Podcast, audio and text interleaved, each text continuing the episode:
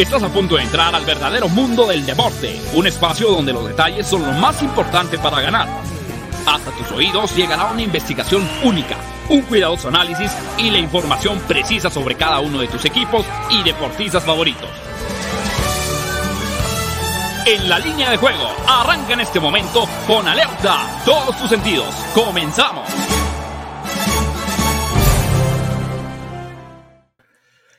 Hola, ¿qué tal? ¿Cómo están? Bienvenidos a En la línea de juego en fusión con Máximo Avance, el programa que tiene que ver con el mundo de las probabilidades, tendencias, estadísticas, la información de manera previa a los eventos deportivos más atractivos del día, de la jornada y que se entiende como la información precisa para estar informados y poder sacar ventaja de ello, provecho, entiéndase las apuestas, ¿no? También indirectamente eh, es un concepto programa creado en 2003, registrado en aquel año, así que ya son casi, casi 20 temporadas las que tenemos en la línea de juego. Les saluda Juan Pablo Faril, saludamos con mucho gusto a toda la gente que nos sintoniza a través de la radio. Estamos en el 107.3 de FM, HD2 La Octava Sports. También estamos en Facebook, en YouTube, en las plataformas de máximo avance, en La Octava Sports, el Universal Deportes. Y a toda la gente en Canadá llegamos a través de faresports.com. Arturo Carlos, ¿cómo estás? Te saludo con mucho gusto. Por lo menos ahí dice que tienes voz, no imagen. ¿Cómo andas? ¿Cómo andas, JP? ¿Cómo andas? Bien, aquí gusto. Ahí tenemos un problema con la comunicación con Arturo Carlos, pero bueno, a la espera de ver si se conecta también Daniel Manjarres, el que sí pidió un día de ausencia fue el señor Sebastián Cortés, porque Sebastián Cortés nos recordó, eh, nosotros no le habíamos hecho burla, pero nos recordó que ayer se fue 0-4 en sus pronósticos y que necesitaba un día libre para pues digerir esa dolorosa derrota. Sebas, no pasa absolutamente nada después del 0-4, te puedes ir 4-0, pero bueno, no, también tenía junta a Sebastián Cortés, eh, Daniel Manjarra esperando que se conecte más adelante, pero hoy es eh, jueves, jueves 19 de mayo del año 2022. Hay actividad del hockey, también hay actividad del béisbol de las grandes ligas, por supuesto la Copa Libertadores y la otra semifinal del fútbol mexicano, América contra Pachuca, sin olvidarnos, claro está, del básquetbol de la NBA. En un momento vamos a empezar a leer todos sus comentarios que nos empiezan a llegar a través de sobre todo de la plataforma de YouTube en máximo avance. Pero mientras tanto, les damos la agenda. ¿Cuáles son los cinco eventos más atractivos de este jueves? Cuando ya empezó, por cierto, ¿eh? la jornada del béisbol de las grandes ligas, Yankees está ganando dos carreras por cero a los Orioles de Baltimore. Eh, por ahí fue un sencillo remolcador de dos carreras de Giancarlo Stanton, empujando a Aaron Judge y remolcando también ahí a Anthony Rizzo. Los Yankees están ganando 2 por 0. Empezó desde las once y media este compromiso en lo que era conocido como Camden Yards, ahora Oriole Park, del cual Aaron Judge se quejó porque le hicieron unas modificaciones al estadio, sobre todo en, el jardín izquierdo. Eh, lo hicieron más grande el estadio o la, la parte de la barda y Aaron Judge se quejó de que pues están, de esa forma están queriendo limitar a los Yankees de no dar tantos home runs. Pero eh, vamos a dar algunos resultados al momento. Mientras tanto, les decimos que como agenda del día, Panthers contra Lightning, este partido va a ser a las 6 de la tarde, 18 horas dentro del hockey de la NHL. El Lightning con ventaja de un juego por cero.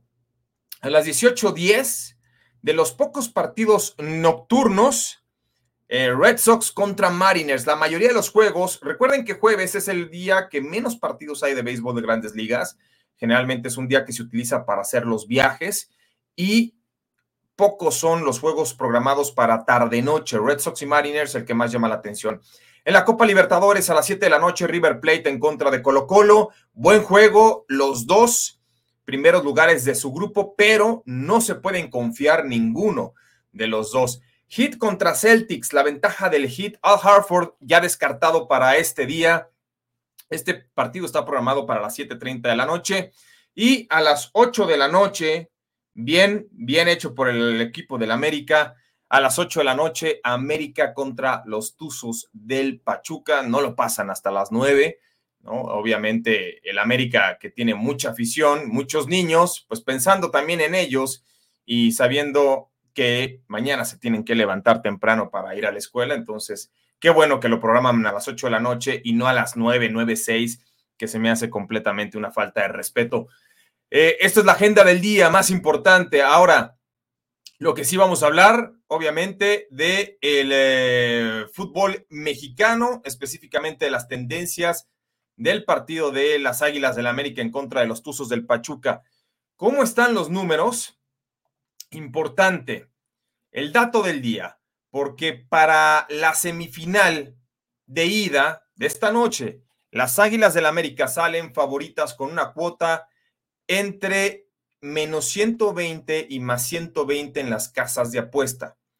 Desde el 2006, en partidos de Liga MX, cuando América es local y sale con ese rango de cuota, tiene balance de 40 victorias, 18 empates y 30 derrotas, aunque, esto es importante, perdió sus dos partidos de este año, del 2022, bajo esas características. 2 por 0 contra Atlas, en un partido donde estaba pagando más 110, y 3 a 1 frente a estos Tuzos del Pachuca, donde pagaba más 117. Mientras tanto, saludamos con muchísimo gusto a Daniel Manjarres. Manja, ¿andas por ahí o, o nada más es una, este, una llamada en falso por parte de, de nuestra producción? Ahí está Daniel Manjarres. ¿Cómo andas, Manja? Aquí estoy, JP, aquí estoy, ya listo. Venía corto, pero ya, ya estoy aquí en la pionero oficina. Ay, oye, ¿qué tal? ¿Cómo va el, equipo? Bien, ¿no? Bien, bien, bien, vamos bien. Vamos récord de 2 y 1 y vamos este fin de semana a Los Cabos. Viaje complicado. Situación eh, difícil, pero pues esperemos traernos la otra victoria para la próxima semana recibir en casa a los parrilleros de Monterrey. Oye, ¿tú, ¿tú estás viajando con el equipo? Sí. Sí, pues tengo mi lugar en el VIP reservado en cada estadio, entonces pues, tengo, que ir a, tengo, que, tengo que ir a aprovecharlo.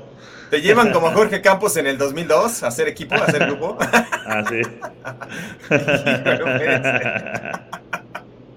bueno, oye, Manja, este, ¿cómo ves el partido de... Bueno, primero que nada, ayer 3 por 0 la verdad es que nadie contemplaba una victoria tan contundente de los rojinegros del Atlas. Este sí fue mejor equipo que los Tigres, pero 3 a 0 ya se ve muy complicado, ¿no? Sí, 3 a 0.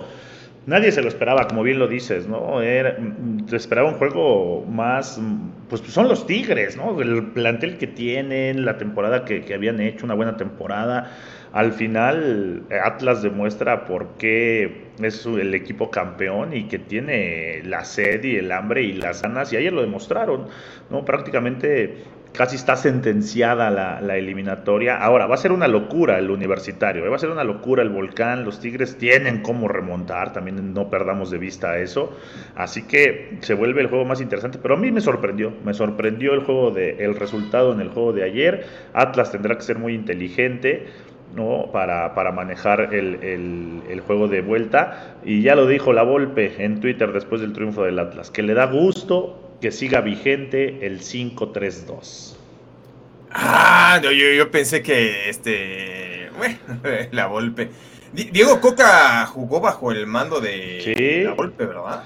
Y, y empezaron a salir situaciones de que eh, Diego Coca está, ha estado en charlas con Ricardo Lavolpe desde su llegada al Atlas. Entonces por ahí, pues ya sabes que le dan la etiqueta de lavolpismo a Diego Coca y ya empezaron a salir charlas y que se reúnen y pues ahí se ve la mano, ¿no? También de, de Ricardo Lavolpe, que si algo tiene es eso, ¿no? Es, él es un formador, es un maestro, ¿no? Sí eh, igual no por lo que sepa que sabe mucho de fútbol, sino porque le gusta transmitir y le gusta enseñarle a otras generaciones. Creo que ese es el principal punto interesante y fuerte de, la Volpe.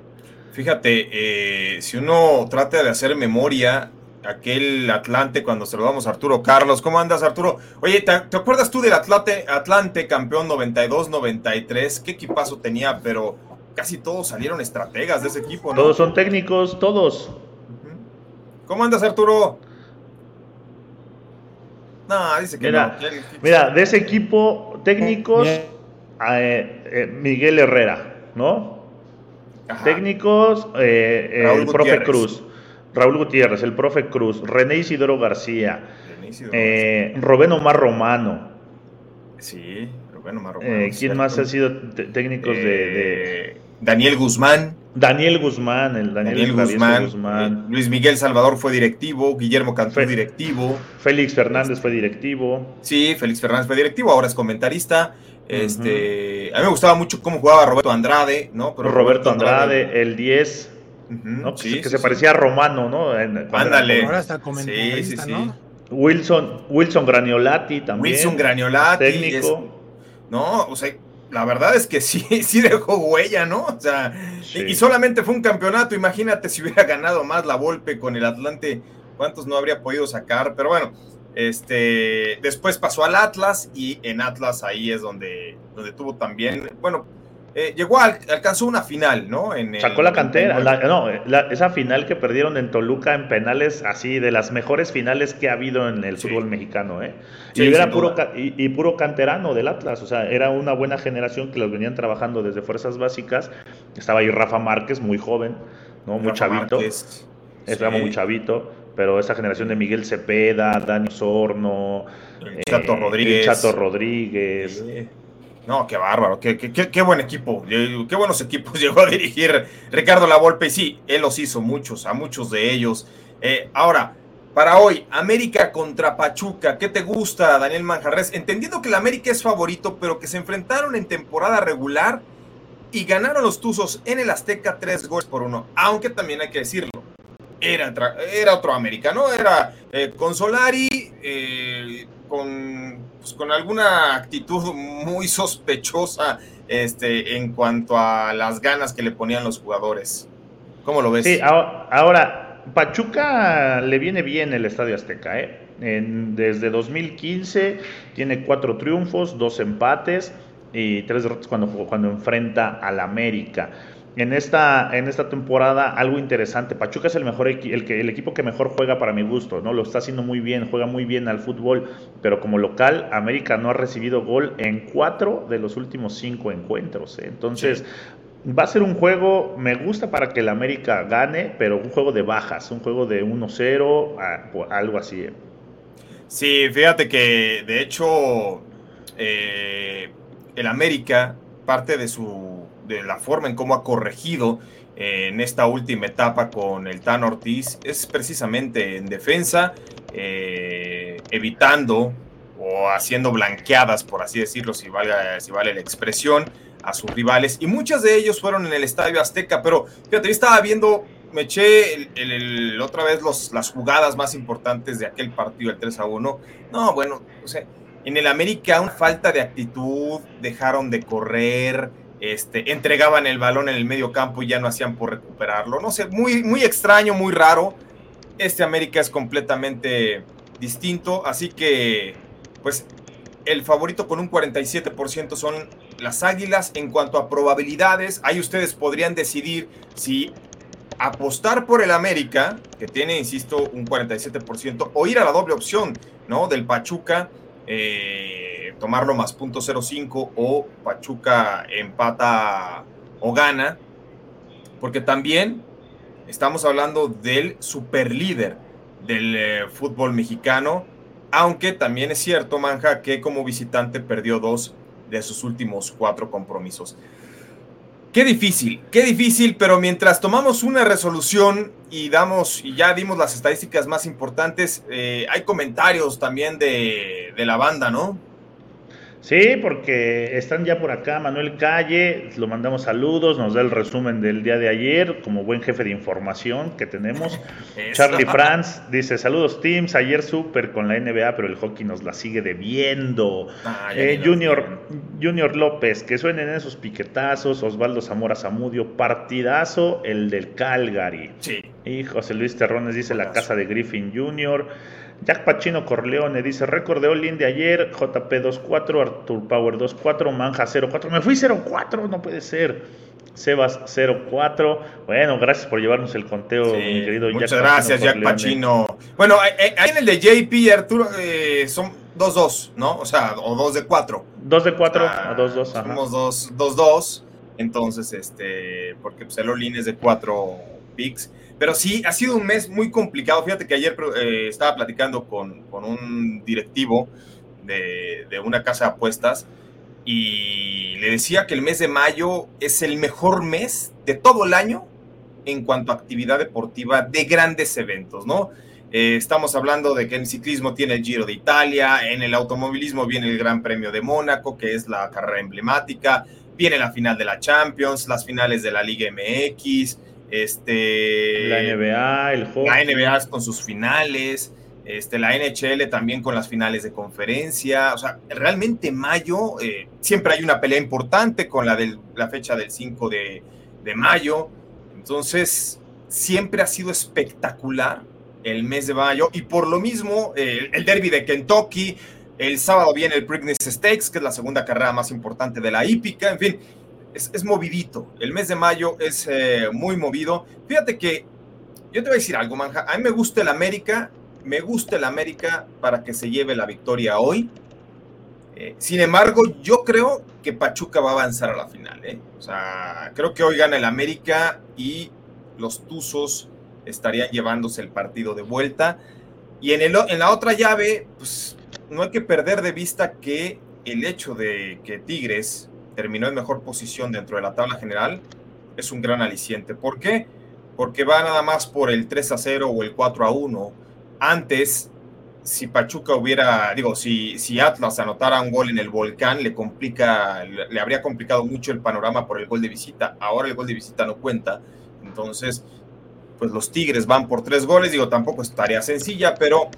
Eh, Me gusta para que se den las bajas, ya vieron lo que le pasó ayer a los Tigres, entonces van a, van a salir eh, más cautelosos ambos equipos y, a pesar de que son, son, son equipos abiertos, no, pues vaya dijeron, no, ahora sí que dice el viejo y conocido refrán, cuando veas las barbas de tu vecino cortar, pon las tuyas a remojar. Eso es todo. Aquí, aquí aprenden de todo, ¿eh? En este programa se aprende de todo. Este, pero sí, ya no hay más mensajes para pasar al. sí, tenemos por acá, tenemos por acá, JP, eh, para desahogar. En un país a más dice que hola, buenas tardes, espero que la Liga MX no haga, nos haga ganar muchos verdes. José Luis Cerrones decía que el arbitraje también es protagonista en liguilla, no importa cuándo sea. Ale, ale va. Eh, señor JP, usted no puede ocultar su americanismo, sus redes sociales lo delatan. saludos. no, este, Ale, Ale va, este, no soy americanista. Jugué en el América 10 años, en básicas, en la escuela, pero no, no soy americanista. Tampoco soy antiamericanista. La Liga MX, como aficionado, no me llama. Y Jesús Niebla dice, buen día equipo, ayer uno de cuatro me fui, ni con el más 12 y medio de Dallas cubrí, pero esperamos reponernos el día de hoy. Saludos. Y bueno, también Héctor Soto ya, ya está por acá. En fin, ya se está empezando a conectar la banda. Dice Gabriel Meléndez. Eh, oye, JP, dato curioso de ese Preakness Stake, su trofeo es el más caro entregado en cualquier deporte, tiene un valor de 4 millones de dólares. Sí. pues ahí está. ¿eh? Y, el Preakness, eh, ahorita vamos a decir quiénes son los favoritos para ganar este sábado la carrera del Preakness Stakes, ¿no? Que tiene, para ponerlo en, para dimensionarlo, tiene 100 metros menos de distancia que el Derby de Kentucky. O sea, el Derby de Kentucky son 20 competidores y mide prácticamente 2 kilómetros la carrera. En el Preakness son de 9 a 13, dependiendo. En este sábado, al parecer, son 9 los que van a competir. Y la distancia es de un kilómetro 900 metros. Entonces, este, sí se corre de manera distinta. Y por cierto, el ganador del derby de Kentucky, Rich Strike, de manera, pues, ¿qué podría decir? Incomprensible, decide, no el caballo, porque el caballo no, obviamente no le preguntan, pero los dueños del caballo deciden que no va a participar este sábado y pues no hay posibilidad de que se lleven la triple corona, obviamente. Son cosas que uno no entiende en el deporte. Eh, River Plate contra Colo Colo, Daniel Manjarres, esto en la Copa Libertadores. River, esto se juega en Argentina, ganó como visitante 2 por 1 a Colo Colo allá en Chile durante la primera vuelta. Son tres triunfos seguidos de los millonarios en contra del Colo Colo, pero muy importante, River Plate viene de ser eliminado en el fútbol argentino frente al Tigre 2 por 1, un partido que nadie esperaba, donde River era muy favorito, el Tigre ya sabemos que va a enfrentar a Boca en la gran final, ha sido la sorpresa o el equipo menos esperado que podría llegar a esta instancia. ¿Cómo ves este compromiso? Ayer el Palmeiras ganó, pero ganó nada más 1 a 0, así que ahí nos fue mal. ¿Cómo ves este partido, Manja? River Play Colo Colo, me gustan las altas, JP, en este partido. Eh, fíjate, River Plate viene de ser eliminado 2 a 1 con Tigre en el fútbol local, pero Tigre con ese gran momento que está viviendo. Pero el over en los juegos de, River se ha dado en 4 de sus 5 previos, ¿no? de sus 5 últimos partidos. La media han sido 3.6 goles. Y Colo Colo se acaba de golear 4-0 al Coquimbo Unido. Así que las altas para este partido, dos equipos que van a salir, que hacen goles, me gustan. ¿eh? Sí, a mí también me gustan las altas. Es lo que más me gusta para este partido. Están en 2.75. ¿Qué quiere decir 2.75? Que si se anotan más de tres goles, se cobran si van con las altas. Si se anotan tres goles, entonces nada más se cobra la mitad. Eso quiere decir el 2.75. Este es como la media para este compromiso. Yo sí voy con las altas. Me gusta para que River Plate eh, pueda ganar 3-1, 3-2. Eh, si es favorito, tiene un 60% de probabilidades. River Plate tiene 10 puntos en su grupo, Colo Colo tiene 7, son los dos primeros lugares, pero el Fortaleza de Brasil también tiene 7 puntos y va a enfrentar a la Alianza de Lima y lo más seguro es que Fortaleza consiga un buen resultado. Entonces, aquí no se puede confiar ni River ni Colo Colo. Por lo tanto, si River ya está fuera de toda probabilidad en el fútbol local, va a apostar todo en este partido. Hay que entenderlo de esa manera. Y por eso es que voy con River para que gane, pero también con las altas. Incluso un parlay puede ser combinación River gana y las altas de 2.5, entendiendo que el 2 a 1 es un resultado muy probable para este partido. Eh, tenemos un supermomio de nuestros amigos de Betway, a ver qué nos dice la producción para colocarlo. Ahí está. Semifinales. América gana y ambos equipos marcan. A mí este me gusta. A, ti, Manja, entiendo que si tú vas con las bajas, o sea, te gusta a medias, ¿no? Me gusta a medias porque también veo que se puede dar el uno a uno, ¿no? Pero no lo veo tan probable. No sé qué, tan, qué tanto sería, pero las bajas me gustan. Este no sé. Ok, perfecto. A mí sí me gusta este, ¿eh? América gana y ambos equipos marcan. Eh, yo veo un resultado muy probable al 2 a 1.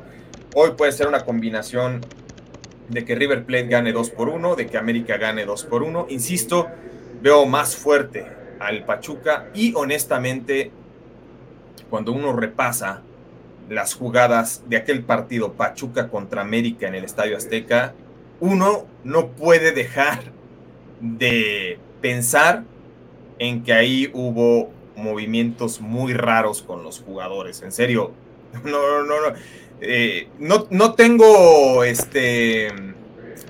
No me cabe la menor duda, tampoco tengo pruebas, no me interesa, pero es un hecho la forma en cómo jugó el América ese partido contra el Pachuca.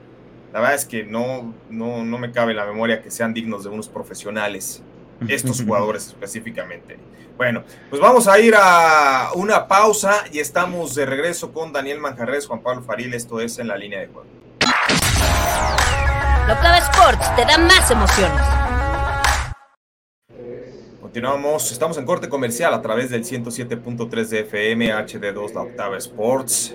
El señor Arturo Carlos tuvo algunas complicaciones de conexión y por eso estamos con Manja. Por cierto, Manja, este, bueno, tú ya abriste tu cuenta en Betway, pero acuérdate que pronosticando a la final de la Champions League, si le pegas a un buen momio, te puedes llevar el jersey del Atlético de Madrid firmado por Luis Suárez, además de que participan en varias promociones y sobre todo aprovechan los supermomios que están de maravilla con nuestros amigos de Deadway. ¿Ya tienes pensado así con qué vas a ir para la final de la Champions, Manja? Sí, no, todavía no, todavía no. Está bueno. Te, estás esperando, te estás esperando a que, a que salgan las probabilidades, tendencias, las, las líneas ya están. Yo quiero que gane el Madrid. Yo quiero que gane el Madrid, eso, eso sí. Eh, por, por, por, afición, por gusto. ¿no? Quiero que, que, el Madrid se lleve la Champions, pero ya viendo eh, todas las líneas y para ver dónde podemos encontrar un momio pues, atractivo y, y, que podamos pegarle, todavía no, me espero. Todavía, o sea, recuerden que vamos a hacer un análisis con eh, las opciones para tiros de esquina, para primer tiempo, segundo tiempo, lapso de o periodo. El año pasado tuvimos la Watch Party, ¿verdad? En la final de la... De la Champions. De la Champions, que ganó el, el Chelsea 1 por 0 al Manchester City. Este, la verdad es que pocos esperábamos que, que ganara el Chelsea. Yo tenía el City como, como claro favorito, pero pues Guardiola nos sigue debiendo y hasta la fecha yo creo que van a seguir pasando los años y Guardiola seguirá viviendo. Debiendo, de aquel, y va a seguir debiendo. Sí, sí, sí increíble, ¿no? Le, traen a los mejores jugadores y aún así. Eh, a ver, Daniel Manjarres, aunque estamos en corte comercial dentro del radio, ¿cómo viste ayer el partido? Una sorpresa, te sorprendió lo de los Mavericks de Dallas, este, porque también decíamos al inicio de la serie eh, contra los Suns que los Mavericks fueron borrados en el juego número uno y ayer pues, se dio algo muy similar eh, pero, pues, esto es de largometraje, ¿no? ¿Cómo, ¿Cómo, viste el partido ayer de Dallas? De, no, mira, sí sabía, o sí sabía que, que, los Warriors son mucho mejor equipo, pero me sorprendió que no hayan apretado tanto los Mavericks, ¿no? Habíamos hablado de, de su defensa, habíamos hablado de que estaba viviendo un gran momento, y creo que eso pensábamos, yo, yo lo pensaba en lo, en lo, particular y coincidíamos en que eso iba a ser que el juego estuviera más cerrado. No sabemos que Luka Doncic está solo en la parte ofensiva en ese equipo y que es una superestrella, pero sí pensé que la defensiva iba a poner más resistencia. Ayer los Warriors salieron a hacer lo que quisieron eh, hay highlights donde todos anotan, todos están en gran momento, Clay Thompson, Stephen Curry, Jordan Poole, Andrew Wiggins, Draymond Green, o sea, ya te pones a ver así, a nombrar y a ver las jugadas que hicieron en el juego de ayer cada uno y los tiros importantes y las asistencias, realmente los Warriors son de espantar. Ahora, si un equipo sabe reponerse y si un equipo no le tiene miedo al haber perdido el primer juego así, es Dallas, ¿no? Un equipo,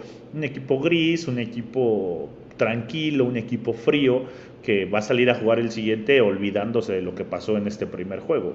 Pero los Warriors creo que muy bien y van viento en popa a llevarse ese título del NBA. Sí, los Warriors tienen demasiados recursos, ¿no? Si no es Stephen Curry, antes, eh, antes dependían mucho de Stephen Curry, lo siguen haciendo, pero si no es él, la verdad es que tienen tantas armas, herramientas y, y sobre todo ya con los años, experiencia, callo, eh, por momentos son cancheros, eh, saben aplicar cada momento, enfriar el balón, enfriar el ritmo, eh, aprovechar a la multitud a su favor, en fin. Y del otro lado, es un equipo que como tú bien señalas, ¿no? Pareciera un poco gris, pero pues no podemos descartarlos. Ahora sí que hacen jugadas inesperadas en momentos inesperados y ahí están para bien o para mal, tienen una muy buena defensa que ayer no se vio, aunque se dieron las bajas. Yo no entiendo, si habíamos dicho que las bajas de ese partido eran pico homologado, ¿por qué tú y, Sebastián Cortés terminan dando a los Mavericks de Dallas? Esas son cosas, son cosas que no entiendo. Ahora, ¿cuál es la diferencia? A ver, para hoy, el Miami Heat sale favorito menos tres y medio, abrió menos cinco, pero se enfrenta a los Celtics de Boston.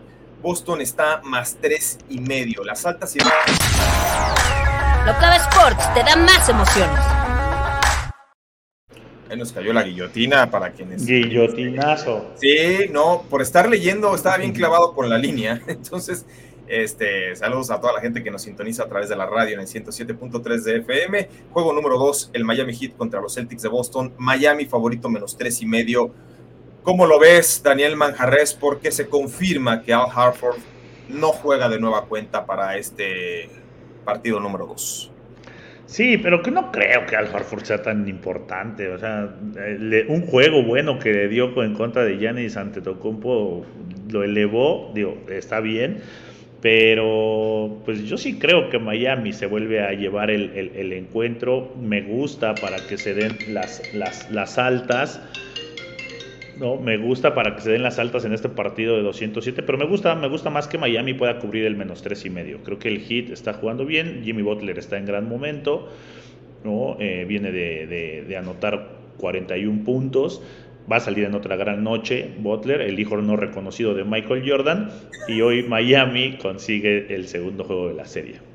Bueno, varias cosas que hay que ver, ¿no? Porque aquí el análisis, lo más importante son, sí, las probabilidades y las tendencias, uno que otro pronóstico, pero sobre todo el análisis con datos. Eso es lo más importante que tiene la línea de juego. Aquí no es de pienso, veo, supongo. Aquí son datos. Algo muy importante, para quienes piensan que Jimmy Butler va a tener otra gran actuación por más de 40 puntos específicamente, chequen esto. Butler, cuando tuvo 40 puntos contra los 76ers, al siguiente partido sumó 23. Cuando anotó 45 contra los Hawks, al siguiente juego apenas tuvo 20. Entonces, aquí estamos hablando que por tercera ocasión en esta postemporada supera los 40 puntos, pero la tendencia nos dice que podría tener alrededor de 25 puntos. No sé en cuánto le vayan a colocar la proposición de líneas de altas y bajas. Aún así, creo que Jimmy Butler sí puede rebasar los 26, 27 puntos. La otra cosa muy importante, Miami como local, 10 victorias seguidas, incluyendo temporada regular y postemporada, pero no nada más son 10 victorias consecutivas, sino que en ese lapso ha promediado 117 puntos anotados por 100 recibidos, es decir, está ganando, o más bien ganó sus últimos 10 juegos en casa por un promedio de 17 puntos. Cubrió nueve handicaps. El único que no cubrió fue un partido contra Hawks, donde estaba a menos cuatro y medio y ganó por tres. Entonces, e, ese, dato es impresionante, JP. hombre. 10 victorias seguidas, de diferencia de 17 puntos como local. O sea, prácticamente se vuelve invencible en Miami. ¿eh? Y algo muy importante, fíjate, Manja, Al Harford ¿no? Que por ahí decía que alguien dijo, Al Harford promedia 11 puntos en su carrera. No, el promedio de Al Harford en su carrera es de 13.7 puntos por partido. Y muy importante, también hay que señalar. Alguien dijo en algún programa. En el, sí, no, pues es que ya, ya sabes cómo vienen los chismes, ¿no? Y dice, oye, pero bueno, a ver. Al Harford, algo muy importante. Esta temporada, cuando él no jugó, olvídense de lo que puede cooperar en ofensa, ¿no? En ataque y esos 14 puntos casi en promedio. Su equipo tiene marca de 5 victorias, 9 derrotas cuando Al Harford no juega. Pero algo más importante, contra equipos de postemporada, es decir, contra eh, rivales de respeto que en teoría son del mismo o mejor nivel, el récord de los Celtics de Boston es de 1-5 cuando Al Harford no está en la duela como titular. Así que importante dar a conocer estos datos. Yo por eso, insisto, el pick, me gustan, salud manja. Este, Gracias. el pick son, eh, mi pick número uno es el hit, creo que se van a dar las bajas, pero mi pick es el Miami Heat, menos tres y medio. que cubra. Sí, es más. Pick homologado, pick homologado, JP. Sí, va, va, a ganar por más de seis puntos el Miami Heat hoy. ¿eh? Las ausencias van a pesar con los Celtics de Boston, sin duda alguna. Ahora, este, no sé si tengamos algún comentario, Daniel Manjarres, acerca de este partido para ya pasar al hockey de la NHL. Sí, mira, José Luis Terrones nos dice que Holford fue la clave ante Box, promedió siempre doble-doble. Eh, José Luis Terrones también nos dice que hoy altas de Teirum y Butler. Raúl Santa Cruz, Celtics ganan hoy. El juego pasado solo tuvieron un mal cuarto. Jack Pachino Corleone dice que si estoy haciendo la tarea o chateando con la novia, las dos, las dos eh, realmente. Raúl Santa Cruz dice, línea de Butler está en 26 puntos y medio para hoy. Uy, está bien alta. No, pero no, sé. Mira, ya también Osvaldo Zamora lo puso, está en 26 y medio los puntos de Butler y paga menos 110. Jesús Niebla, Miami a ganar y movemos la línea a over de 197 en más 100, garantía del Team Manja, ahí está para que la metan. José Luis Terrones, si juega Smart, jugará mejor Boston, defiende el perímetro y es el armador principal. Axel Helfers, Axel, Helfers nos pregunta, ¿es la mejor temporada de Tatum? Si estuviera Sebas diría que sí, y que está por encima de Michael Jordan, Jason Tatum. No, pero sí, creo que sí es la mejor temporada. Sí, sí, sí, sí, para mí sí. Sí, sí, sí. Sobre todo lo ve reflejado en el buen paso de los Celtics de Boston, ¿no? Están en la antesala de llegar a su primera final, algo que no ocurre desde hace, ¿qué? 2009 creo que fue la, la última vez, ¿no? Y este, y este, mientras siga creciendo de edad, va a seguir aumentando su nivel de juego. ¿eh? Sí, José Luis Terrones, Holford y White fuera, Williams en duda. Y Gabriel Meléndez dice que en este partido hay que ver primero si van a jugar Horford y Smart. No van a jugar. Bueno, Smart sí, pero Horford no. Smart sí, ¿no? Smart, o sí, Smart sí. Smart, sí. Eh, ahora, importante porque, oye, no juega Horford, no juega Williams, ¿no? Que tuvo 18 puntos, 6 de 8 pues ¿a quién vas a dejar? ¿A Daniel Tice? ¿No? Daniel Tice que desde la banca sí cooperó con ocho puntos, pero que no tiene... A ver, yo, yo entiendo que los Celtics de Boston son un equipo muy físico, pero si le quitas a sus mejores hombres físicos, pues ya le estás dejando muy pocas probabilidades, ¿no? Eh, ahora, lo de Jimmy Butler, que le pongan la proposición en 26 y medio, yo así primera instancia les diría, sí, van a ser altas, pero la tendencia es muy clara, por lo menos en los dos partidos de playoffs, que alcanzó los 40 puntos. Al siguiente fueron juegos de 20 y de 23 puntos.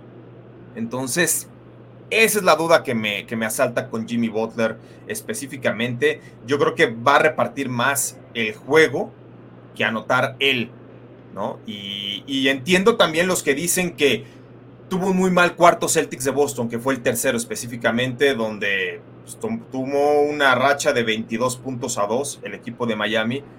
Pero Manja, honestamente, eh, los Celtics están cansados. O sea, y si le quitas a varios jugadores, este equipo ya viene con una sobrecarga.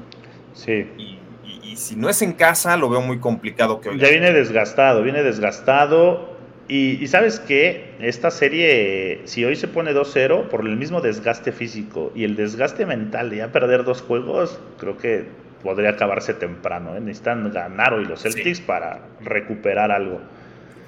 Pero ¿cómo vas a ganar un equipo que como local ha ganado o, ha, sacado la victoria en sus últimos 10 por un margen de 17 puntos? sí, sí, eso es impresionante.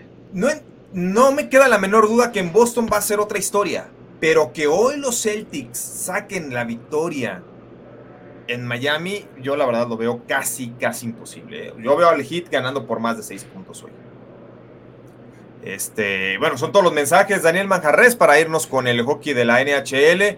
Eh, hoy hay dos partidos. El más atractivo, las Panteras de Florida contra el Lightning de Tampa Bay está favorito el equipo de las Panteras, menos 165 con un 61% de probabilidades. El 80% del dinero en este momento en Las Vegas va con las Panteras. Eh, el juego número uno, el Lighting, el equipo campeón se lo llevó 4-1. ¿Cuál está siendo la diferencia específicamente en esta rivalidad donde muchos señalan a las Panteras favoritos para eliminar al bicampeón? Pero después de lo ocurrido en el juego 1, ¿por qué? siembran muchas dudas. Hay que irnos a los porteros. Lo decíamos, Andrei Vasilevsky está en un gran momento. No tuvo una buena temporada regular, pero es aquí donde se ve el valor de un jugador, ¿no? Este portero, Manja, fíjate, está salvando el 0.96% en los últimos cinco juegos. 0.96. Y del otro lado te encuentras a un Sergei Bobrovsky que en los últimos partidos en los últimos cinco, su, porcentaje de salvados es del 0.89. Es abismal la diferencia. No le está yendo bien a Bobrovsky, sí le va bien a Vasilevsky. Ahora yo te pregunto, ¿tienes algún pick para este? Porque, híjole, es complicado. Yo supongo que las Panteras van a venir de atrás, que tienen la obligación de ganar hoy, pero por ahí no sé si las altas de 6.5, ¿a ti te gusta algo? Sí, me gustan las altas, me gustan las altas de 6.5. Tiraron, le, tiraron 34 veces a, a Vasilevsky las Panteras. ¿No? De ahí, eh, sí, Vasilevsky está viviendo un gran momento, pero hoy puede, ese, ese número de tiros hoy puede convertirse en algo de goles. Ahora, y el Lightning, sí, creo que va a aprovechar que Brobovsky no está tan en buen momento y va a meter goles. Me gusta este juego el de hoy para las altas, ¿eh? Sí, también algo muy importante. ¿Por qué las Panteras de la Florida, que fueron el mejor ataque, la mejor ofensiva durante toda la temporada regular, promediando 4.1 goles. ¿Por qué están promediando menos de 3 en esta postemporada? Muy sencillo, porque en Power Plays, ¿cuál es el Power Play? Cuando el equipo rival comete una infracción, entonces el, uno de los jugadores se va sancionado dos minutos, juegan con un hombre menos y se convierte en un tiro al blanco prácticamente. Bueno, el equipo de Lighting Tres de sus cuatro goles en el juego número uno fueron en Power Play, teniendo un hombre más que el rival. Mientras que las Panteras se fueron cero de tres en Power Play, el juego número uno, pero sobre todo en esta postemporada se han ido en blanco en más de 20 ocasiones, en 21 jugadas de Power Play. Por eso es que las Panteras de Florida no están anotando tantos goles. Es algo que se tiene que corregir, son los equipos especiales, ¿no? Los que juegan obviamente con ventaja, desventaja de power play. Entonces, yo veo aquí la probabilidad eh, de que sí, las Panteras puedan venir de atrás, pero me gustan sobre todo las altas. Voy con el over de 6.5. Sí. otro pick homologado, JP. Ah, hay que recordar, hay que recordar que cuando damos picks homologados, que nada más estamos tú y yo en el programa, nos va súper bien, ¿eh?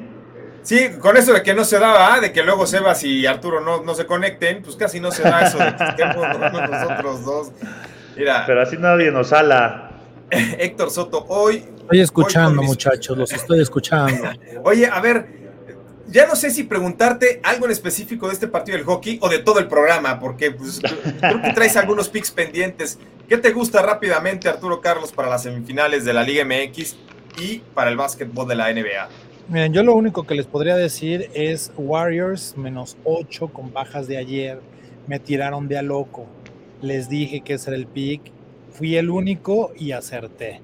Pero hay, mucha actividad para hoy. De hecho, voy a ir a la Azteca hoy. Este, no tenía nada que hacer, entonces voy a ir al, estadio. Pero creo que América saca el resultado. Eh, debe ser partido ahí apretadón, ¿no? A lo mejor 1-0, 2-1. Eh, a mí me gusta 2-1. Sí, por ahí creo que gana América por un gol. Y en el básquet, ay, yo creo que Celtics, ¿eh? a pesar de que van de visita, este juego tienen que cubrirlo, son tres y medio, va a cerrar por cuatro puntos por ahí, que la gente le está metiendo mucho billete al equipo de Miami, entonces yo creo que se mueve medio punto, un puntito, tomaría el cuatro más cuatro y medio tal vez, y, eh, y hay que ir con los Panthers, ¿no? En three way, yo creo que, que es una muy buena oportunidad de invertir, y ya en las altas ya estoy bien ciscado, le jugamos al partido que termina 2-1 y del otro lado termina 9-6. O sea, sí, no, no, no, no, ya ni me digas, ya ni me digas. A ver, van a decir, bueno, ¿este para qué, para qué defiende tanto o para qué habla tan bien del Lighting si va a ir con las Panteras de Florida? Una cosa son las estadísticas y otra es la que yo pienso, ¿no? Que se va a dar en el resultado. Yo creo que por la e, el efecto zigzag que, que se maneja en el mundo de los odds makers, ¿no? De los estadísticos deportivos, este que en México no, no hay más de 20, se le llama efecto zigzag, que es el factor necesidad. Creo que las panteras tienen ese factor zigzag, o el efecto zigzag, donde... Y lo mismo le toca a Boston, ¿eh?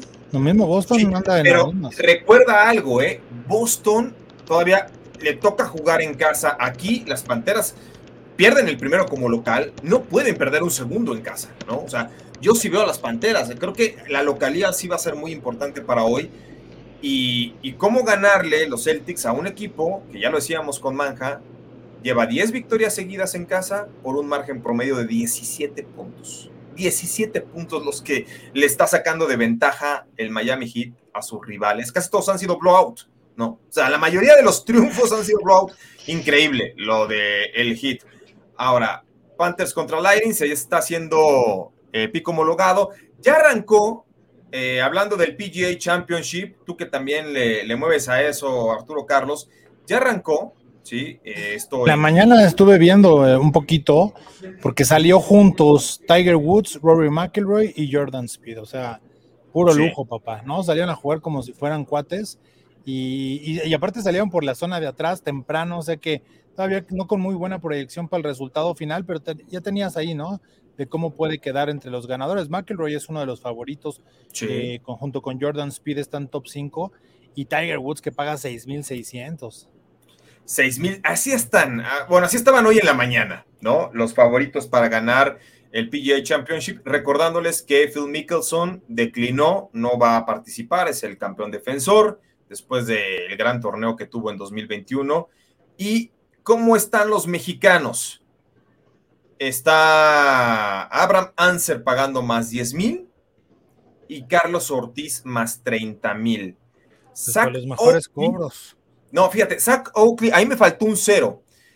Zach Oakley es el menos favorito de todos. ¿Sabes cuánto está pagando? Más 400 mil. Oh, oh, oh, oh. Más O, 400 o sea, si va- y si vamos nosotros estamos en más 500 mil, o sea que No. no hay tanta diferencia. O sea, s- no, increíble, increíble lo de Zach Oakley. Imagínate que alguien le apueste a favor y que gane. Yo voy a apostar, yo voy a meter ahí eh, 200 pesitos. Un o algo pesito, así. no, un pesito. Eh, Sí, 100 dos pesitos. ahí pesitos. Como la, la- el pick mínimo que había JP era de dos pesos, de, de dos dólares, ¿no? En los caballos, Sí. en el Parlay Card. Exacto. No, bueno, y también en el, en el de la NFL, ¿no? Cuando existía el Parlay Card podías meter desde, desde dos dolaritos. Entonces, Hasta y este, 15 proposiciones. te 15 llevabas todo. proposiciones. Fíjate, yo una vez me fui 14 de 15, increíble. Este, Pero ese ya pagaba, una ¿no? parte. Eso era Cobré como, una el parte. era como el Pro Touch, ¿no? Sí, casi, casi. O sea, tenías que pegarle a 15 de 15 y te ganabas pues, un gran premio. Si le dabas 14 de 15, te llevabas parte de un premio mínimo, ¿no? Casi la inversión y un poquito más. Pero también había un premio si no le pegabas a ninguno de 15, que yo no sé si ese ya te daba más Ese vergüenza. era y de lo- 15. No, pues es lo mismo, ¿no? Es tan difícil acertar a quienes ganan como a quienes pierden. Sí, exacto, sí, sí, sí. Pero oye, pero pues no es algo nada halagador, ¿no? Oye, gané, gané una apuesta este, sin atinarle a uno solo de 15, pues sí está, sí es muy vergonzoso. Eh, recuerden que son tres hoyos, eh, los principales en este PGA Championship, el 2, el 12 y el 18. Eh, es un es un curso o es un campo de 7.556 yardas, son 18 hoyos, par 70, así que el, el, ídolo de Sebas, Bryson de Chambó, porque yo no entiendo por qué Sebas cada vez que habla de golf da Bryson de Chambó, pero lo daba desde que pagaba como más 2 mil, ahora está pagando más 10 mil. ¿Ustedes tienen algún panzón, favorito? porque le gusta, le gusta cómo suena cuando lo pronuncia, por eso. Eso de Chambó. Sí, se le hace muy Bryson de exquisito, ¿no? Sí.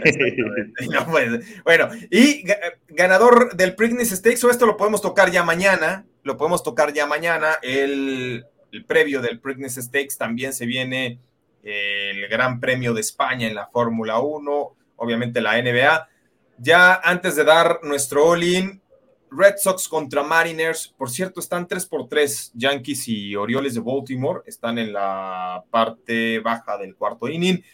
Red Sox contra Mariners va Rich Hill en contra de George Kirby. Rich Hill tiene 42 años, 45, ya no sé cuántos, pero yo por ahí tengo un juego que narré de Rich Hill de 2000, que habrá sido 2007, 2008, por ahí.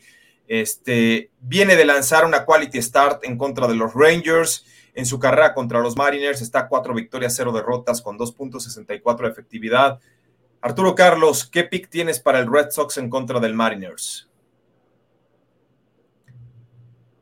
Ah, te te agarra en curva. No, me agarraste muteado, entonces no pude hablar, pero fíjate, yo creo que en el juego eh, me gusta el Red Sox, ¿no? Estando en casa, no es un, un partido en el cual tengamos equipos extraordinarios, pero creo que eh, Rich Hill trae cierta ventaja sobre, sobre Kirby, que digo, es un novato, ¿no? Apenas va por su tercera aparición en el montículo.